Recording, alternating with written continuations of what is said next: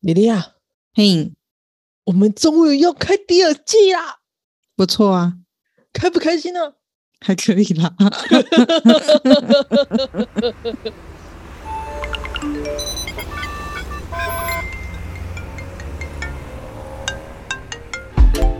Hello，这里是大黎。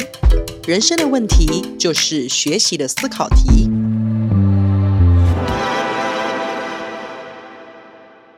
为了这个第二季呢，我还特地从那个 Facebook 发文问了一下我们这些理友们的意见，嗯，看他们想要在第二季里面听我们两个聊什么样的主题，比方说呢，听我娓娓道来哈。听你娓娓道来。好哦。来来来来，第一个，嗯，看到令人愤怒的文章，很想学贞子爬出一幕，要怎么样才能够活着学会贞子的能力呢？这个题目也太长了吧！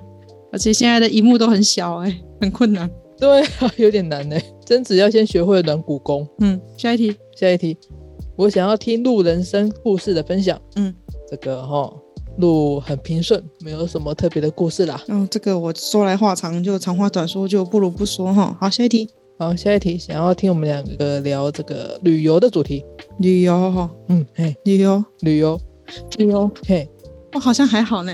我比较多啦，可是我这个这个题目太广泛了，我不知道从何聊起嘞。对啊，而且我的旅游都搞得很像行军。哦，对啊，嗯嗯，好，下一位。好，色彩学哦，那是你的专长了。这有点难，嗯，而且题目也很广泛，我们可能再问一波吧，再细细的分类一下。嗯好，我们先略过。好，嗯，我想讨论因为习惯而没有动力的人生该怎么办。这个好像有一年有一集有讨论过，我们上一季有一集有讲过，就是讲那个没有前进的张力嘛，要怎么样喂养张力。对对对，那如果目前还是会改改，但没有去做，代表你没有真正的那个张力，你要把自己推到那个环境里就可以了，没错没错，你要有这个需求的动力才可以。或者是回去看那一集就知道了。嘿，推荐一下回去听那一集哈。好，下一题聊开车。开车哦，嘿，不就我今年的新兴趣嘛？去年了，去年。啊，去年啊，我今年蛮喜欢开的。好啊，不过好累哦。好，我们下一题。好，如何学习一项新的技能？嗯，这个我们上一季有讲过啊。有啊，而且上一季应该有讲大概学习怎么去处理，也欢迎参加学习学的课程哈。没 错没错，那我今年又顺利的学了一些新技能，这样如何告别一项旧的恶习？告别一项旧的恶习，对，其实养成习惯跟断掉习惯用的是同样的方法，啊，真的吗？就是渐进式的增加跟抽离，不会突然的。哦，那我们可以好好聊一下这个。嗯，我觉得未来可以提一下关于学习曲线的更好的运用。好，我们这个列入新一季的题目之一哈。嗯，聊神奇宝贝，嗯、讲错了，重来一次。聊神奇家长宝贝学生的进化，或者是教师的黑化。我觉得我聊那个主题很容易就会黑化跟不开心哎、而且我觉得我可以聊什么二十年目睹之教育怪现状，我觉得这个说不定比较广受我们听众朋友的喜欢呢。那就每一集都要讲个小八卦，然后讲了之后心里还要很糟糕这样子，人生已经这么累了。我们就把这些八卦当成八卦来报道好了，就是你看看这些乱象这样子。哈，好吧，可是我觉得讲了就是会说啊，我们那边也是，我们怎样，然后会调出更难过的例子来。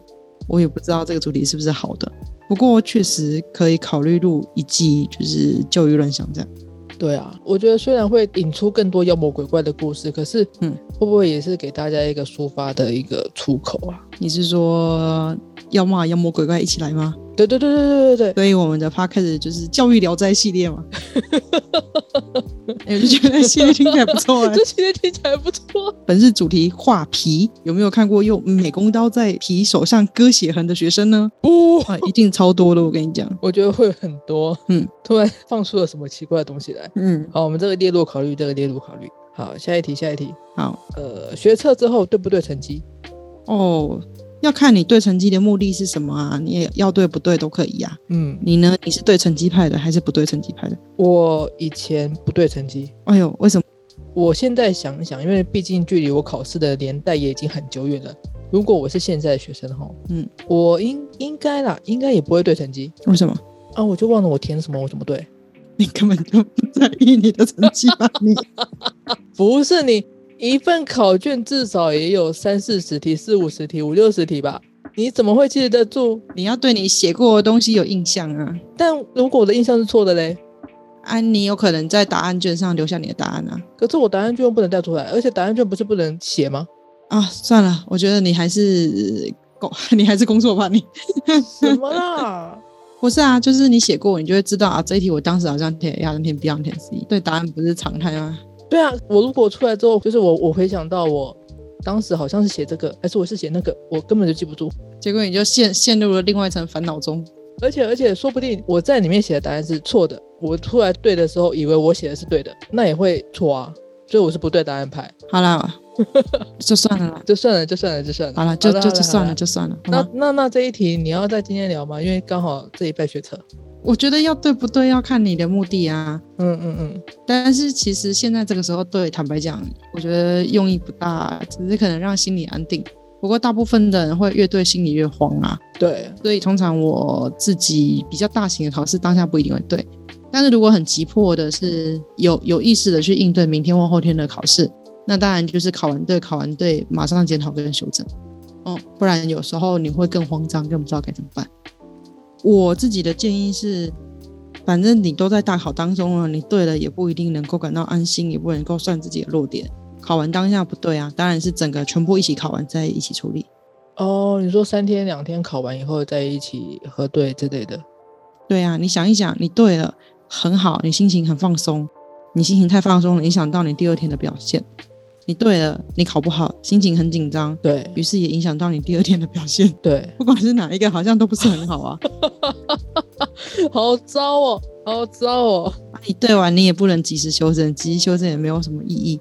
那是不是就干脆就减少一个心理变动的因子啊？算了，我觉得我们就放下吧。嗯，而且学车之后马上就会接寒假，寒假之后马上就会接过年，理论上都是这样的安排。嗯，那我们就不如放下成绩，好好的过年吧。对呀。好，那我们就放放下这一题，看看别题。我们放下这一题吧。好，嗯，下一题。好，面对亲戚长辈的越界关怀，应该怎么回应呢？诶，这一题是不是去年有录过？对，没错，我们去年有录过。对，就是可以怎么样回应长辈？我还我还问你，我还问你怎么怼回去的？有有有有有，那就是过年的时候可以邀请亲戚一起听林雨露的脑回空间。对对对，邀请他自己对号入座。没错，真的不行哦，我们就怼回去好了。嗯，好。怎么粗暴怎么回哈，你开心就好。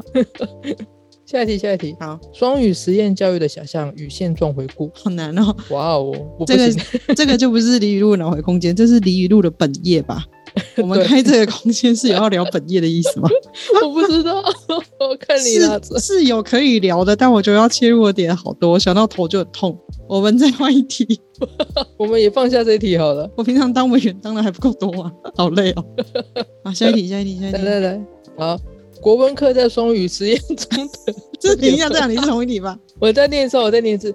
国文课在双语教育中的立足点跟可发挥处，这一定有可发挥处啊，但这也是一个主业的问题。嗯，好啦，我们如如果真的真的很想听，可以真的真的大力呼求，我会考虑以理想教育创办人的身份好好的表态。真的，我们到时候会请大一老师来来讲一下。但是但是李雨露，那我现在是什么？你是李黎。好哦，你是露露。对，我们是李雨露。干嘛？有病吗？突然开始自我介绍。好的好的。来下一题。聊十四梗，十四梗哦，可是十四梗过了，大家就不记得了。我记得我们去年的第一题是聊那个低消。最低消费，对对对，哎，那那个时候还蛮 popular 的，不过后来过了之后就比较少人在在了解跟处理，所以我觉得十四可能要有点经典性吧，因为十四梗会被淡忘，就是有一些议题在里面，我觉得可能会比较好的，可以拉出来做做一个更长远的记录，这样，嗯嗯嗯。好，我们再研究一下。嗯，再研究一下。对对对，而且时事很多，到底要哪个时事呢？对啊，会不会聊着聊着就太敏感了呢？哦，对哦，会哦，会哦，三不五时就会踩到一些那个敏感的线，这样子。没错。嗯，好，来下一个，聊电玩与动漫以及音乐。哦，这个哦。这个还蛮多可以聊的耶，可以可以聊一下。我自己有一个很小的专业，对对对，海狸的负责任推荐，然后我就会介绍我觉得人生必玩的游戏，这样。嗯嗯嗯，我我自己写的蛮开心的啦。然后最近也有收录到几本杂志里面，然后有讲一些我觉得比较有趣的游戏、电玩、动漫的故事。嗯，是可以弄的。嗯，没错。嗯，我们可以聊一下最近有没有在玩一些电玩，或看一些动漫，或者是听哪些音乐？嗯嗯，可以啊，可以啊。对，这个倒还不错。就是一个，也不是说评论，就是分享说，哎，最近我在看什么之类的。嗯，这种。那你最近有在看什么吗？哦，想要水星的魔女就头痛啊！算了，我们下一位。不是，大家听我说，就是某路呢就说水星的魔女很香，要我去看。对对，雕雕也说很香。然后我看了之后呢，发现雕雕的那个香跟我逻辑根本不是站在同一条线上。它的香是在那个钢蛋的脸型、它的腰线，还有它的蜜汁大腿，我根本无法从一具机器人身上看到这些香点啊，太痛苦了。所以我觉得每个人喜好是不一样的。可是露露的相似在于他的他的作画的精致，他的机器人变得很美型。那我也不行啊，我这个人还是看结构、看剧情的。哦，我觉得他有一些很奇怪的设定。哦，对啊。嗯，算了算了算了，可能因为我们年纪大了，你才年纪大，你全家都年纪大。这放在我们青少年及求学时期，例如国高中的话，应该会很喜欢这个设定。嗯，你说中二中二的设定吗？对对对对对，嗯，有可能。对啊。好啦，之后可以谈谈那个好了。但是谈谈动漫倒是不错，因为像呃我们之前的云上主霸课程，每一系列最后一集都会谈动漫。对，所以像我我最近要讲的一堂课就是排球少年。那后来我们也在我们的订阅案里面每个月提供三支影片给大家看嘛。嗯嗯。那最近选入的好像就有什么银之匙啊、汤匙的匙，还有小王子啊绘本系列的，跟那个暗杀教室。暗杀教室，对对对对对，那一系列我觉得也可以独立抓出来讲。就是那个李雨露的动漫空间，这样可以浅聊一下下。我们放入我们这一季的这个清单里面，好啊，待选清单里。嗯，对对对，下一个，嗯，要怎么适时的放下人生的断舍离？哦，你想放的时候就会放下了，你放不下的时候你就放不下。超废的句子，对，超废的。嗯，这一个投稿者他的举例是，过年打扫的时候，如果看到一些污垢啊，陈年污垢，怎么清都清不掉，很又很想清掉。你要怎么放下？是威猛先生的广告吗？不是，怎么清都清不掉，快使用威猛先生这样子。天厨房亮晶晶，是不是应该接个广告？嗯，不过倒是这个我蛮有我蛮有心得的，因为我去年一整年在做断舍离嘛，嗯，蛮有一些想法的，倒是可以快速的跟大家分享一下。嗯嗯嗯，刚好也要到年节了嘛，年节是一个很好自我整理的好时机哦。嗯嗯，整理家里，整理整理房间，整理自己。对，说到这个，就是怎么说呢？我们每年不是会做一些回顾跟展望吗？嘿，对，哦，但是其实，比方说像我，像我自己在经营的时候，我会拉一个比较长的时间去做一个预备，就是可能用整个一月的时间去做清单的整理，然后去想一下未来怎么做，甚至会做几个尝试性的实验，然后稳定之后，过年到二二八期间会试让一两轮，看这样的生活作息是不是我可以接受的。接着三六三四五六七八九十十一十二，再以季为单位来进行小迭代。所以我去年大概就是一月到年节的期间，我都在看断舍离系列的书。嗯，这好难哦，你还没做怎么就开始嫌难了？就是你要很有意识的去调配自己的生活。是啊，不然呢？就是我觉得不能每年都重复跟上一年一样的东西。哦，那我自己也不是一个说非常会打理的人啊，毕竟我身边的人其实也没有超级会整理的。但是因为去去年的状况就是，哎，我觉得有了时间的整理嘛，我觉得空间上也要做一点调整，所以我去年年初的时候就回我就回我姐姐家。我姐姐是个妙人哦，基本上我很多的技能都是从她的书柜上拿的，像 Q B Q 啊，像如何对付拖延症啊，然后 他自己都没有读完。对，然后我去年又从他那边拿了几本，然后那几本大大概全部都是断舍离，然后最有名的就是那个《怦然心动的整理魔法》，跟那个《零杂物》，就是家里如何没有杂物，没有杂物。嗯嗯。对，然后还有其他几本也都是跟这个主题相关的。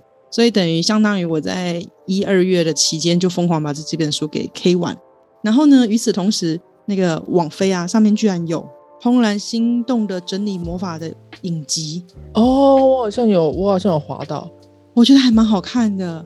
他们就是找那个创创办人叫马里会女士吧，然后就找了不同的个案，然后一间一间就就邀请她去点评啊，去说去教他们该怎么做。然后每一集的主题就不太一样，比方说嗯，是有囤积皮的家里，那怎么要把那些珍贵的东西给丢掉？然后有的人是他先生过世了，他无法从这个伤痛里走出来，又要清掉他的东西。我跟你说，那个真的看了会哭。虽然它是一个整理术的影集，可是我觉得它很多去扣合，嗯，我们对于这些东西的意义跟看法。它它书里面有一个很大的核心重点，叫做屋相及心相。是什么？房屋的长相就是你心里的长相，但它不是说你房子很糟糕，所以你这个人也很糟糕，不是的，是指你如何决定你的物品是留是放，它会反映你一部分真实的心理感受。哦，我好像懂了。所以他说，呃，很多人都是断舍离，我不知道要怎么丢，不知道怎么办。可是他的核心理念是，其实你不是决定你要丢什么，而是决定你在你生命中你要留什么重要的东西下来。换个角度来去想这件事情，是一个减法哲学。所以，如果你每次都要反吼，这些要丢怎么办？然后你就去看，然后看了之后，哎，这个舍不得丢，那个也舍不得丢，然后到最后你还是全部都留了下来。嗯，因为你在处理的是那个物品，可是其实断舍离在讲的就是你不是处理那个物品，你在处理的是你的心绪。这样对，嗯嗯，你有听懂吗？大概有。不过他书中有给出很具体的方法啦，并不都是这样子抽象的想法。但是我觉得那些抽象的想法跟关键瞬间让我觉得很感动。比方说，他还有一次带他们全家人跪下来，跪在地板上，然后手触摸地板，然后说谢谢这栋房子带给我们这么多事情。然后我就觉得这个也蛮感人的。还有他会习惯就是不要把袜子给卷成一团哦。就是我们有时候怕袜子会丢，会拿一只袜子把另外一只给包住。对对，他就会说袜子它需要自己舒张的空间，嗯，然后就会把袜子给拉平，然后就平放在上面。哦，就是他不是说为了我的方便，我要怎么样去节省空间运用，他是怎么样让每个物件在这个空间里面找到一个舒服的位置。嗯嗯嗯嗯，那你怎么对待你的东西，你自然就会怎么对待你这个人。嗯，反之亦然。嗯，所以我去年啊，就是把。把王菲那个看了一下，然后把那个几本零杂物跟怦然心动的书全部都整理都看完了，然后我就有把他的一些要点给提取出来。回来之后我就照着做。那这本书他有提到，如果真的能够运用这些步骤照着做的人，短时间是不会再回复到原本的凌乱，是不可能的。对。但很多人都是花时间大扫除，然后一年之后又回到原本的样子。那是因为他没有改变他的想法，他只是做简单的空间的整理跟清扫。或者只是在桌面里面开一个新资料夹，把旧的东西往里面丢，看起来暂时变干净啊。这不就是你以前的做法吗？对啊，对啊。但是现在就知道了，就是箱子啊、盒子啊、资料夹，它并不能算一个。你真正的整理是要把所有东西全部都弹出来做。那我后来照做了，然后确实也没有再回到原本的样子。这个是我觉得非常神奇的事情。所以他的他的方法。其中之一是全部摊出来，然后留你真正想要留的，其他的就是次要重要的或是可以丢的了。嗯，可以再分的更完整一点点。比方说，总之它的最最大的程序是集中，嗯，然后检视，嗯，再来分类，嗯，然后最后处理，嗯嗯，处理是最后一段的。那集中就是你要把所有东西全部都倾倒出来，放到某一个地方。免得你整理到这边的时候，又发现上一个房间有没有整理完的东西。对对对。可是你应该把你整个空间视作你这个人的全部，嗯，每一个部分全部都把它集中起来。所以我当时就把所有的东西呀，全部都砸到我的卧房里面，然后一本一本挑去做检视。然后检视的时候，这本书到底为什么叫做怦然心动的整理魔法？它要你摸那个东西，哎，它要你摸那个物件，嗯，然后问你的身体，因为你的身体感受最准。就是你对他还还有没有感觉哦？如果你对他没有身体的感觉，只是大脑告诉你这件衣服当时买很贵，这样丢掉就浪费了。嗯，这件裤子太小了，但说不定我未来可能会瘦。嗯嗯，这些衣服这些衣服通常留了都没有用，但真正会让你有感动的，就是你摸了，你还很在意，然后你还会有一种种冲动想要使用它，诸如此类的。它会让你这样一层一层去检视，嗯嗯嗯，然后检视的时候，你就把你要的先放一堆，然后不要的放另外一堆，然后你在分堆的时候就会有一些分类。那分类的话，它就会在依它的物品里面有一些处理的顺序。那最后的话再进到这个处理，那处理的部分又有不一样的形式，比方说你可以再生哦，就是它能不能再利用，或是结合什么东西可以做得更好。嗯，然后你可不可以转手？因为有时候你舍不得。就是因为它对你可能有意义，对，然后你把它卖掉，你也觉得很难割舍。但是你可以先问问你身边亲友有没有，你会感觉这个东西在你的处理下得到一个更好的归宿，你会更愿意去转手它，然后再来才是捐赠，最后才是丢弃。嗯，所以他并没有把丢弃摆在他的第一顺位，丢弃是最后一个顺顺位，下下策。对，所以你是决定要留下什么，你要决定什么东西有意义，决定你要怎么样让它发挥意义，然后最后才让它从你的生命里面移除。嗯。然后它有一些顺序提供给大家参考，我真的完全按照这个顺序做，我就花了五天的时间把它给处理完成。它的第一个步骤是衣服，嗯，就是你要把你衣服里面的衣柜的东西全部都清倒出来，嗯，包含你的外套啊、围巾啊、西装啊、小背心啊，然后这样这样这样的全部都清倒出来。然后清倒出来之后，就按照我刚刚所说的，哪个对你有感觉，哪个对你没有感觉。然后你在整理的时候，你会发现有很多的想法吧。这件衣服在什么情境、跟谁、什么时候买的？它合身，它不合身，它 Q 起来，它怎样怎样？然后你要在这过程里面不断的去感知什么是想法，什么是感受，然后只留下有感受的。那些有想法的，有时候会造成你的杂讯，所以到最后其实把它丢掉是比较好的。哦，嗯，对，所以先处理衣服，你再看看它第二个处理什么？呃，文件或书之类的。嘿，他先处理书。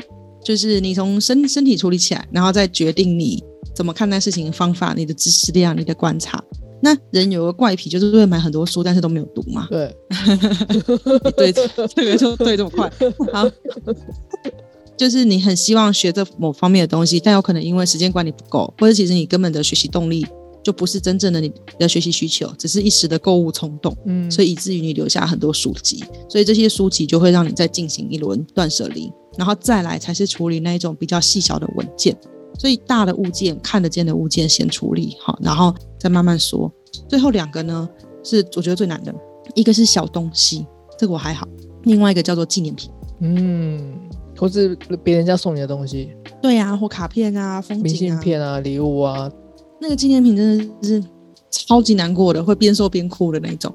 那有有的时候人家会送一些很有纪念价值的东西，可是其实就物件来讲，你一点都不想留。哦哦，对，所以其实你在丢纪念品的时候，某种程度你在告别过去的自己，或是告别某一段关系，嗯，或是有一些朋友，他只能停在你人生的某个阶段。对，他其实是要这样去收的。然后他也用一样的方法，用纪念品。然后他还提供一个我觉得蛮好的做法。我人生有重大转折，所以我分成某些阶段。然后对于我在某些阶段。嗯，放不下的那一些卡片啊什么的，我后来就一张一张把它拍照，然后建成一个相簿，嗯，然后存起来，然后我就请隔壁的长工旺旺一举把他们全部丢了，嗯嗯嗯嗯，这这个这个是我觉得我去年做的蛮好的事。那我现在相簿还在，所以我心里会告诉自己，它被再生成另外一种形式，嗯，然后我就全丢了，它转化成另外一种保存的样子。对对对对对，那有有有一些娃娃什么的，娃娃超级多的。就是它属于一种安抚的作用，可是它如果对我已经不起到同样的作用的话，那我就会去转手。所以我去年也送了一批给第二代们，就是让他们有发挥他们的意义，然后再来就是去做捐赠嘛，然后最后才丢掉。嗯，所以我去年就真的花了五天，然后就依照顺序，衣服、书籍、文件、小东西跟纪念品。那通常到中间会很难受，因为你家里会非常的乱，然后就处理到一半。你会有那个张力，你会愿意去处理它，你不会再把它塞回到格子里面去。嗯，然后到越后面，因为前面都清完了，所以到纪念品的时候最难的时候，你反而觉得慢慢慢慢的可以放下了。嗯，你会觉得啊，我这个衣服也丢了，书籍也丢了，文件也丢了，我还有什么不能丢的呢？那不能丢的那个就是你自己。那你自己是什么样的人？你会用什么样的东西？嗯，这样。这本书还有很很多有趣的地方，就是他会介绍。不同的囤积方法反映的心理状态是什么？嗯嗯嗯嗯，搞得很像心理测验。嗯，搞得很像那个日本节目会介绍那个囤物癖之类的那种。对对对，然后会请一个心理心理老师来去讲说，为什么这个人会怎样怎样怎样怎样。对对对对对，嗯，就是你喜欢堆在门口，还喜欢堆在卧室，是其实感觉是不一样的。嗯，然后。这几本书有一本是台湾人写的，他还有提到一些简单的风水学哦，嗯嗯嗯，我觉得很有趣。然后还有人，还有自从你开始有断舍离思维之后，你买东西会变得相对的谨慎。哦，对，因为有时候你冲动是为了买它，可是你现在买东西的时候，你就会想，它放在你整个家里是什么样子，以及它会对你整个人造成什么样的影响与改变。它是是不是真的有有有有作用的这样子？对对对对对。然后因为还有一个台湾人出的，他还有一个在背后就写台湾的物品整理的一些清单。我觉得这都是非常好的工具应用。我必须说哈，那个书本身的亮点不是很大，可是我觉得那个概念是很好的。嗯，就是它不是那种一看值得再看书，所以作者也非常有趣。他说，当你看完这本书已经做到了，那恭喜你，接下来你就要把这一本书给断舍离掉。嗯，就是让这本书对你发挥意义，然后对他用断舍离的方法来处置这本书。嗯嗯嗯嗯，是真棒，还不错。我觉得这一段根本可以剪成单独一集了，就当做是我们今年的这一集吧。所以大家也可以想一下，你们问了那么多的题目。那有哪些问题是你人生至关重要的课题？嗯，然后我们也可以用断舍离的方法来处理这一些这些题目。题目，也许我们的思考跟想法就会不同。好，嗯，我们还有最后一个，好，什么投稿？嗯，最后一则投稿，他想听听李雨露的新兴趣。这个刚刚应该先处理，就不应该最后一题。刚那题应该最后一题比较顺了。不是，我就按照投稿顺序来。哦，好，新兴趣，我我我还好哎，就是开车啊，读书。应该说我蛮能培养我自己的兴趣。就是也能够持续的去推动。你可以聊聊你的。我我去年去年教育节的时候得到一颗石头，我本来想要把它弄起来变成项链挂在身上，但是我得不到地方可以可以穿洞。但我就想到说，嗯，那我就可以把它绑起来啊。所以呢，我就去买了一些绳子，但我不太会绑，所以就逐渐的从绑项链变成了嗯绑绑那个手绳。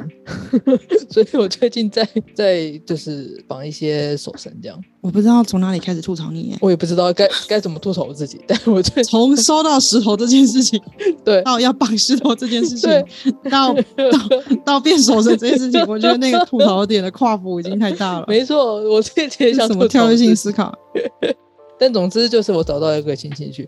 很多年前不是流行缠绕画嘛，说什么可以呃疗愈心灵之类，呃可以静心嗯的功能。但我我觉得啦，缠绕画无法对我产生静心的功用，所以哦，你太执着于那个线条的粗细大小啊、排版以及配色啊，那个不行，那个我不行。那你开始纠结那个，你就已经没有在做缠绕画了，好吗？没错，没错，没错。所以那个从一一打开始，我就没有想要让我自己尝试这件事情。这么多年过去之后，我发现编手绳还可以让我静心下来。还不错，好，嗯，你也许有机会可以独立讲一集编手绳的事，真的吗？对啊，可是就是很很值得吐槽吗？我我也不知道该怎么办，反正就边听边吐槽吧。而且我周遭没有人没有人会绑石头啊，所以我本来想说，那我那我就自己来吧。但我发现绑石头是一件嗯。还蛮不容易的事情，而且因为绳子是软的，它不是精工那个钢线或什么的，比较容易固定，所以就就就还蛮蛮难的，就不知不觉就变成手绳了。好的，嗯嗯，就这样。我的新兴趣就是目前啊，好哦，目前是长这样。而且我连续编了好几条都被我妈拦截了。为什么被拦截？我就我就因为我妈有一次进来看到我在编，她说啊，你在弄这个，我要一条无色线的。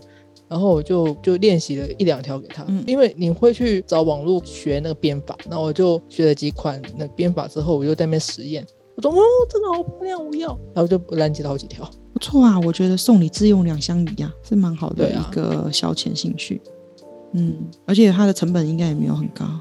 其实没有很高，就是时间会比较比较多。嗯，后来顺了之后，在一一两个小时可以完成一条。嗯嗯嗯，而且你在编的时候会进入某种心流，嗯还不错，还不错。时间就这样喷掉了。对对对，而且会有一种冥想的效果。嗯，不要不说话，没有，我刚有点卡痰。好的，露露的目前的新兴趣是这样子。好哦，嗯嗯。那反正第二季要准备开始了，那到底第二季要走向教育聊斋系列啊，还是走向各种神秘的小兴趣啊，还是要走向一些有的没的啊？有的没的，我觉得就在欢迎大家来投稿。那我想我们会在嗯年节前后或年节后就开始嗯再推出我们的第二季。年节后吧？对呀，就一个新春新节目这样子。OK，呵呵，那就这样子啦。好，那就这样啦，大家拜拜。如果喜欢我们的频道，或是有问题想要投稿，欢迎在 Facebook 搜寻“共学时区”，一起在生活中学习成长吧。